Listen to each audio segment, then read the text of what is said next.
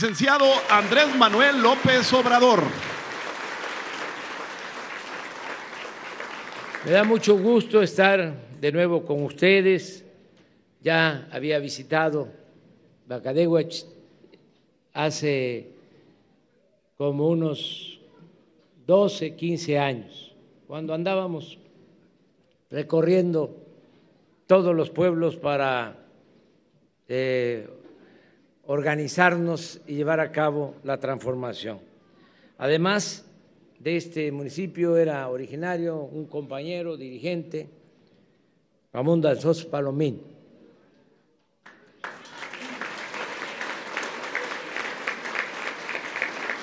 Un luchador agrario, nombre íntegro, ejemplo de dirigente social.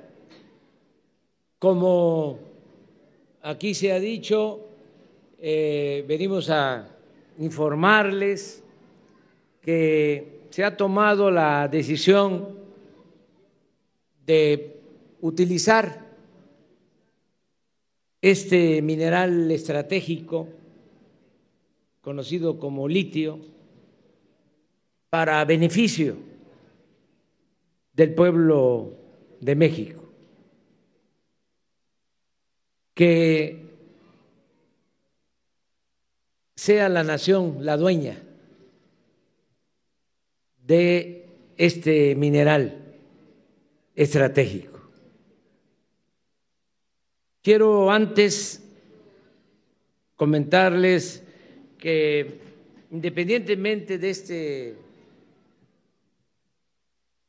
mineral estratégico y de otras riquezas minerales y naturales que tiene nuestro país,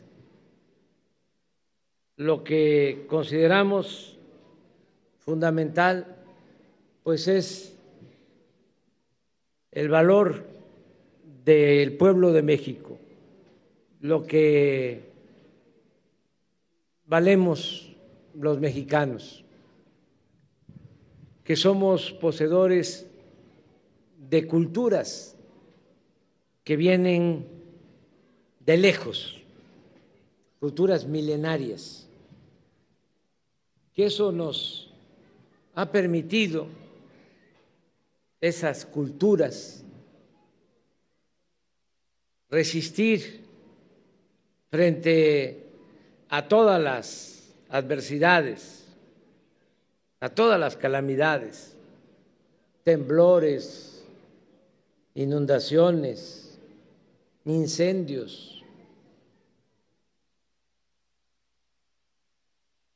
malos gobiernos, pandemias, pestes como la corrupción.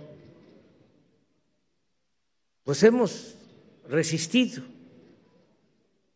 por nuestras culturas, por la reserva, no de litio o de petróleo, sino por la reserva de valores culturales, morales y espirituales que tiene nuestro pueblo. Por eso estamos llevando a cabo una transformación que le llamamos humanismo mexicano, que tiene que ver con esa tradición milenaria,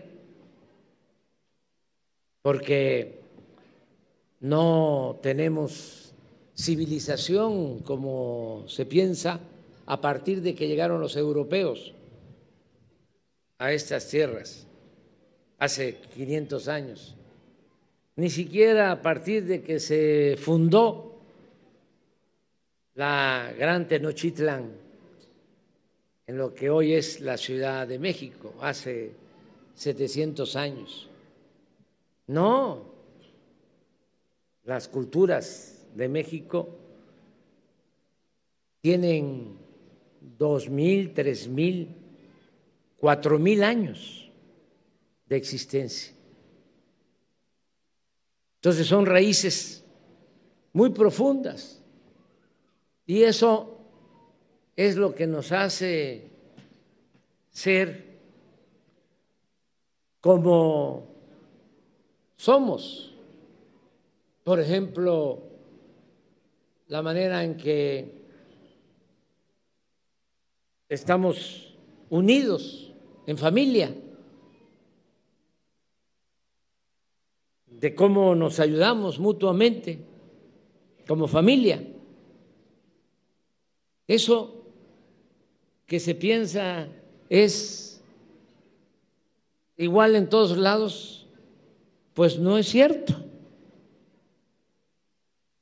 Hay países, por ejemplo Estados Unidos, con todo respeto, donde los hijos van creciendo, llegan a ser adolescentes y ya los padres quieren que se vayan de la casa, que ahuequen el ala. Acabo de conocer una denuncia que hicieron eh, unos papás en contra de su hijo, porque cumplió 30 años en un pueblo de Estados Unidos y no quería salirse de la casa. Y acudieron a un juez y lo denunciaron. Y el juez les dio la razón a los padres. Y lo desalojaron de la casa. Lo echaron de la casa. Eso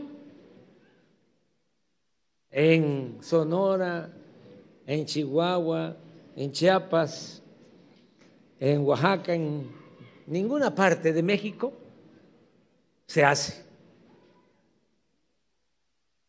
Son culturas distintas. Aquí eh, no queremos que se vayan los hijos, hasta abusan y se quedan, pero que eh, los padres los saquen de la casa es muy difícil. Eso somos. Si le va mal a un miembro de la familia, acuden en su apoyo otros miembros de la familia. Y por eso hemos resistido, porque la familia en México es la principal institución de seguridad social. Si ahora tenemos problemas porque con la crisis económica que se produjo con la política llamada neoliberal o neoporfirista, se dividieron muchas familias hubo mucha desintegración familiar en los últimos tiempos. También por necesidad, muchos tuvieron que emigrar y se dividieron las familias. Y quedaron muchos jóvenes sin tutela, sin eh, apoyo de los padres o solo con el apoyo de las madres y muchas veces de los abuelos. Todo eso nos produjo problema porque se, quedó, se quedaron los jóvenes sin atención y cuando no hay atención eh, de los familiares, pues el joven se echa a andar y es enganchado para tomar el camino de las conductas antisociales. Por eso tenemos nosotros que procurar integrar nuestras familias. Todos esos valores tienen que ver con el humanismo mexicano y también nuestra historia política, que es excepcional en el mundo. No crean que es común a todos los países contar con héroes como Hidalgo y Morelos, que lucharon por la abolición de la esclavitud y por la independencia, y que pagaron con su vida por ese atrevimiento de que no hubiese esclavitud en México. A Hidalgo y a Morelos los asesinan y a Hidalgo eh, le cortan la cabeza y le exhiben en la plaza principal de Guanajuato 10 años para que sirviera de escarmiento. Y es el padre de nuestra patria, ese cura rebelde. Bueno, ¿dónde están los hidalgos y los morelos? ¿Dónde están los Juárez? Ese indígena zapoteco que no solo enfrentó a los conservadores en México, sino enfrentó la invasión francesa cuando de manera alevosa nos invaden porque querían convertirnos en una monarquía y nos mandan a un rey desde Francia, nos invaden con 30 mil soldados, en ese entonces el ejército más poderoso del mundo, para imponer a Maximiliano y a la emperatriz Carlota. Y Juárez resiste. Y por esa perseverancia se restaura la República, se expulsa a los extranjeros y se logra la segunda independencia de México. ¿Dónde están los Francisco I. Madero, apóstol de la democracia, que era un hacendado de Coahuila y que se da cuenta de las injusticias que se cometían en la época de la dictadura de Porfirio Díaz y toma la decisión de llamar al pueblo a que se enfrente la dictadura con las armas y se termine con ese gobierno autoritario, dictatorial, también esclavista.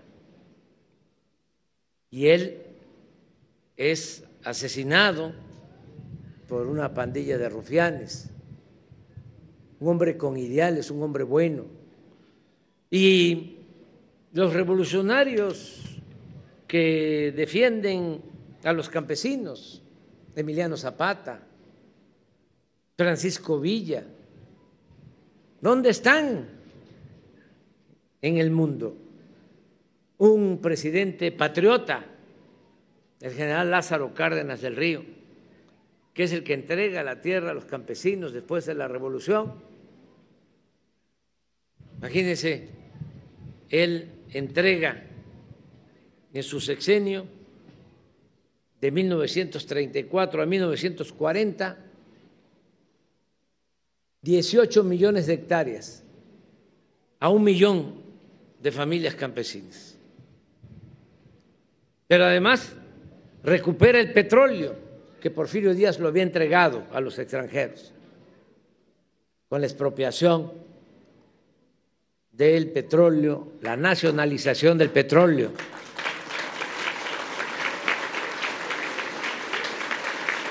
Un 18 de marzo de 1938. Es interesante la historia de la expropiación petrolera porque tiene mucho que ver con el acto del día de hoy. Porfirio Díaz entregó el petróleo a los extranjeros, empezaron a perforar el primer pozo en 1901, una compañía estadounidense. En San Luis Potosí en Ébano, San Luis Potosí, y les entregó concesiones a las empresas estadounidenses para extraer el petróleo, que era entonces y lo sigue siendo en buena medida el oro negro. Entonces, estas compañías se llevaban el petróleo, no dejaban ningún beneficio al pueblo, pero además actuaban de manera arbitraria, porque si en un terreno sabían que había petróleo, iban con el propietario y le decían, o me vendes o le compro a la viuda.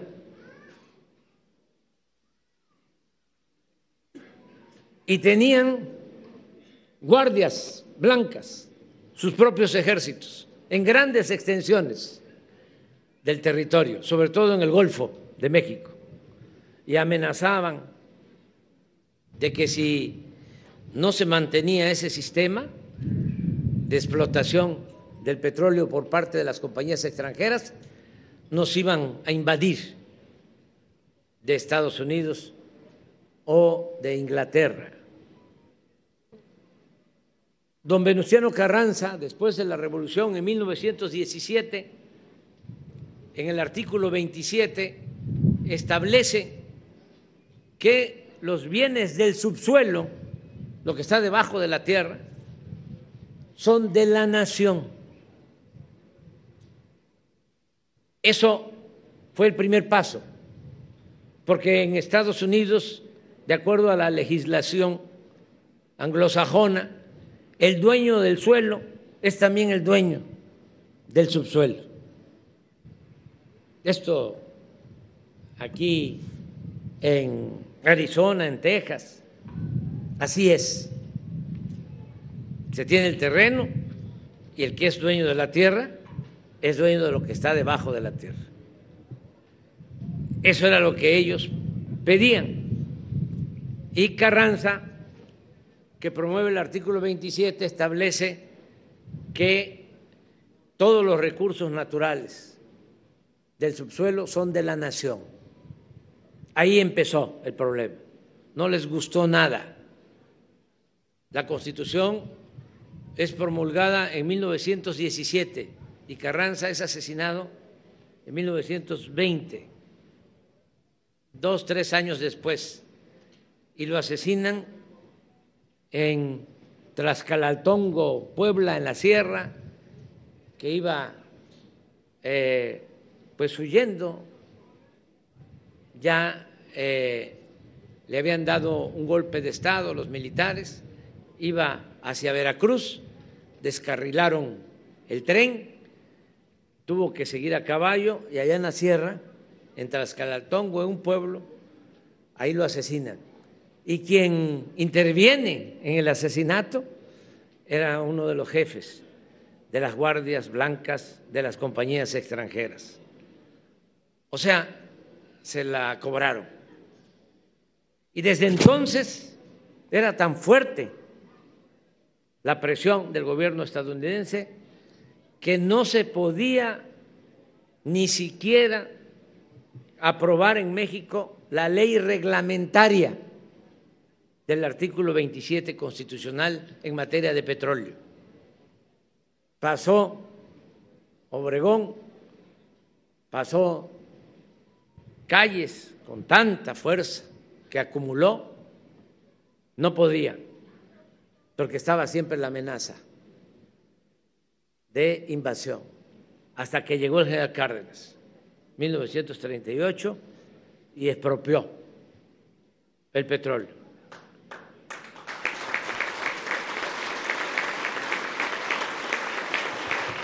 Lo que estamos haciendo ahora, guardadas las proporciones, y en otro tiempo, es eh, nacionalizar el litio. Para que no lo puedan explotar extranjeros, ni de Rusia, ni de China, ni de Estados Unidos. El petróleo y el litio son de la nación, son del pueblo de México.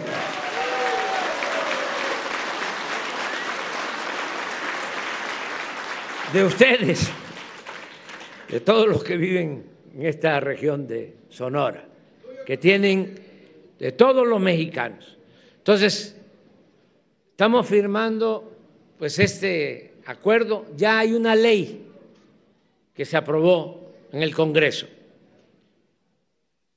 Hay, desde luego, amparos, ya saben ustedes cómo son los conservadores, que quisieran que México se convirtiera en una colonia de los extranjeros, que no fuese un país independiente, libre, soberano.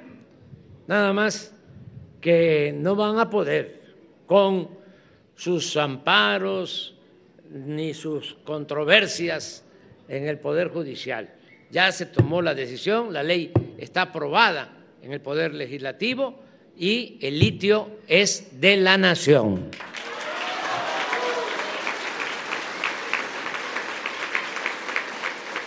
Ahora viene la parte eh, tecnológica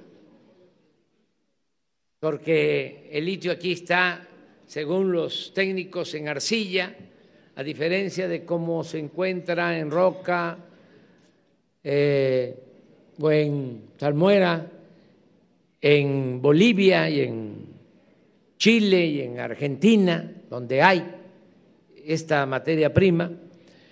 Entonces requiere un tratamiento especial.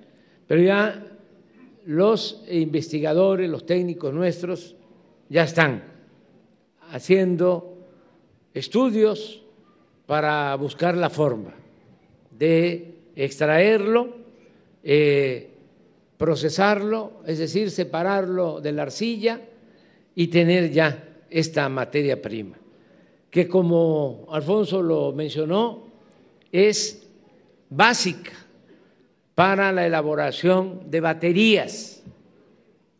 No se pueden eh, hacer carros eléctricos como es el compromiso que tiene el gobierno de Estados Unidos y el compromiso del gobierno de Canadá y también nuestro compromiso, y es algo que nosotros eh, aprobamos, no podríamos avanzar en ese objetivo si no se cuenta con litio, si no se cuenta con las baterías.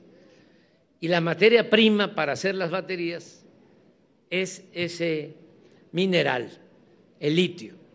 Entonces, inicia un proceso de exploración, de desarrollo tecnológico para tener la materia prima, también con el propósito de que se instalen plantas para la elaboración de baterías.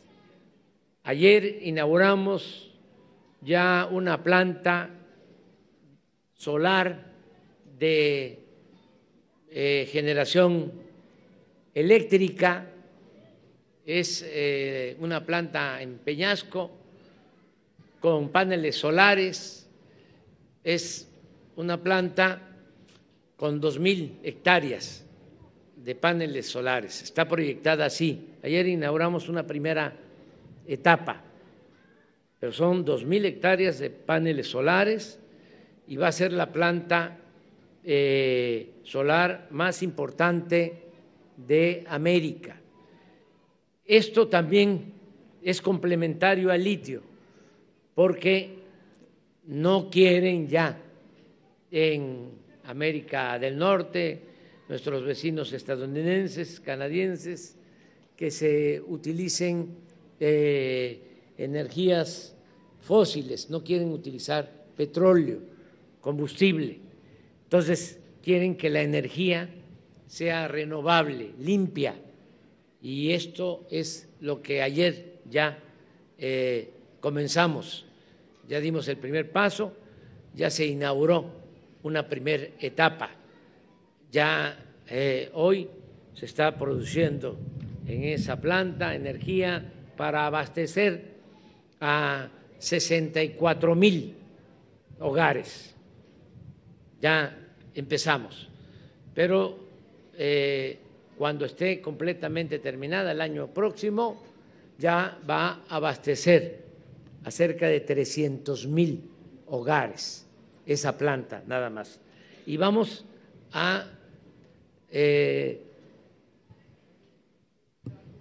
ampliar esa planta, se va a reproducir, se va a replicar en cuatro sitios del estado de Sonora para tener energía eh, renovable. Como lo dijo Alfonso también, pues Sonora es productora de cobre, la segunda productora de cobre eh, eh, en el mundo como entidad, como Estado, se produce cobre. O sea, todo lo que se requiere para la modernización de la industria automotriz se tiene en Sonora. Por eso hablamos del plan Sonora.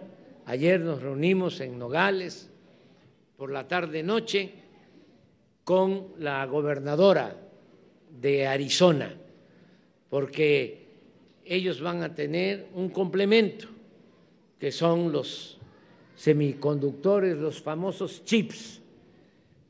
Estados Unidos dependía, y toda América del Norte, de estos semiconductores, estos chips que se producen básicamente en Asia. Y hubo como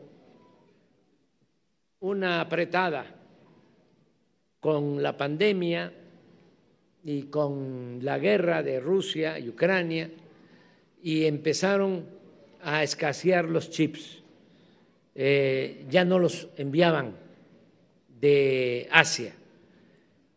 Y se dieron cuenta en Estados Unidos que no era buena la dependencia de Asia, porque imagínense, por falta de chips, se quería comprar con la pandemia un refrigerador, una estufa, cualquier electrodoméstico y se tenían que apuntar en una lista para entregar el producto seis meses después de solicitado, porque no había.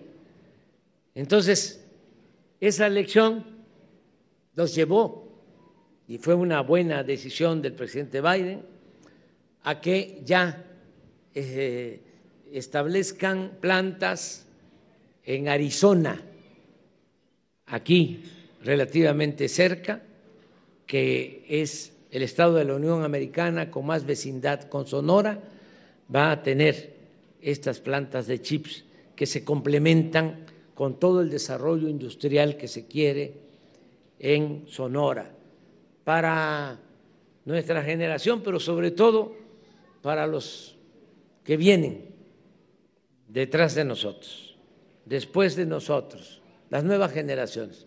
Porque también ya nosotros vamos de salida. Ya hasta podemos decir gracias a la vida que nos ha dado tanto, pero tenemos que pensar en los que vienen.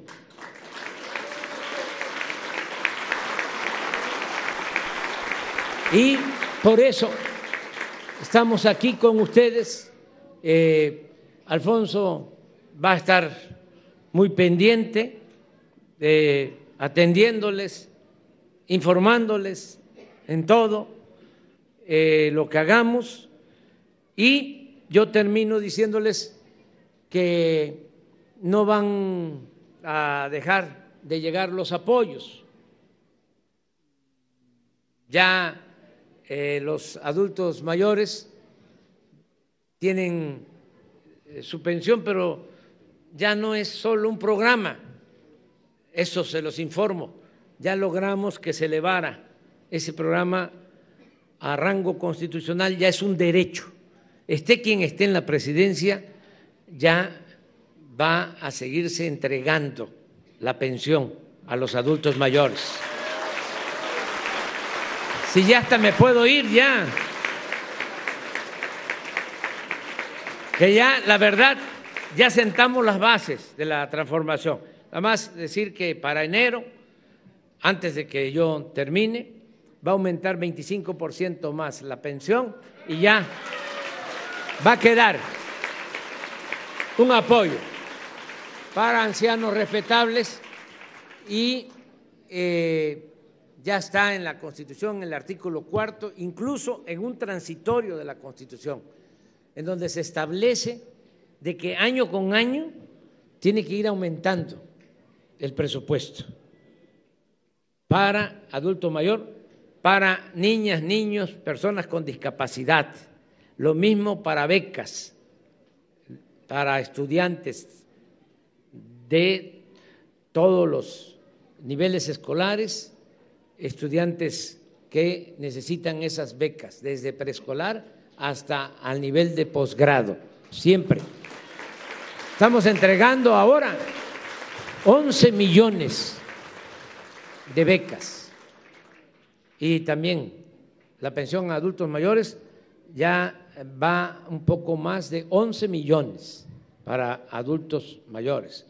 Eh, este año ya terminamos de construir todas las sucursales del Banco del Bienestar y con una tarjeta van a eh, ir al Banco del Bienestar y van a sacar lo que por derecho les corresponde. Eh, en todos los pueblos van a estar las sucursales del Banco del Bienestar, van a ser tres mil sucursales del Banco del Bienestar. Este año ya, y me da mucha satisfacción decirlo, está apoyándose a 25 millones de familias y ya estamos dispersando en los distintos programas, beca, jóvenes construyendo el futuro, eh, pensión para personas con discapacidad, eh, apoyo a madres solteras, eh, adultos mayores, sembrando vida. ahora, por ejemplo, todos los productores van a tener su fertilizante gratuito a partir de este año. Ya comenzamos en Sinaloa, en Estado de México y vamos a continuar. Ya lo hacemos desde hace cuatro años en Guerrero. Todos los fertilizantes que se eh, necesitan en Guerrero se entregan de manera gratuita. Esto es para impulsar la actividad productiva, la, la actividad agropecuaria. Entonces, van a seguir llegando todos estos apoyos. Tienen ustedes un extraordinario gobernador, la verdad, se los digo, de manera sincera. Es además de acá, de esta región. Eh, acabamos de eh, pasar por eh, su pueblo, inauguramos un camino que llevaba muchos años siendo una brecha de terracería de Agua Prieta a Bavispe. Se inauguró ya camino pavimentado. Y ya hice el compromiso también, que eso de una u otra manera les apoya a ustedes, que se va a hacer de Casas Grandes a Bavispe también de Chihuahua a Bavispe. Y nos vamos a seguir encontrando. Antes de que yo concluya, que yo termine, les voy a volver a visitar. Yo termino en septiembre del año próximo. Eh, ya se termina mi mandato, ahora son dos meses eh, menos, porque eh, eran seis años y a mí me quitaron dos meses, pero ya les digo que estoy bastante satisfecho con lo que hemos hecho. en beneficio de la gente y eh, creo que tenemos garantizado los mexicanos, y eso me da también pues, mucha tranquilidad, el relevo generacional, porque hay eh, mujeres, hay hombres que van a poder este, seguir adelante a los que les voy a entregar la estafeta. Eh, ¿Por qué no me quedo más tiempo? Porque soy partidario del principio revolucionario del sufragio efectivo, no reelección. Y ya llevo bastante tiempo en esta lucha y no hay que tenerle, y eso es un consejo para todos, no hay que tenerle mucho apego ni al poder ni al dinero. La felicidad, ¿qué es la felicidad? No es el dinero, no son los cargos, no es el tener fama, títulos. La verdadera felicidad es estar bien con uno mismo estar bien con nuestra conciencia y estar bien con el prójimo. Esa es la verdadera felicidad. Nos estamos viendo. Muchísimo gusto.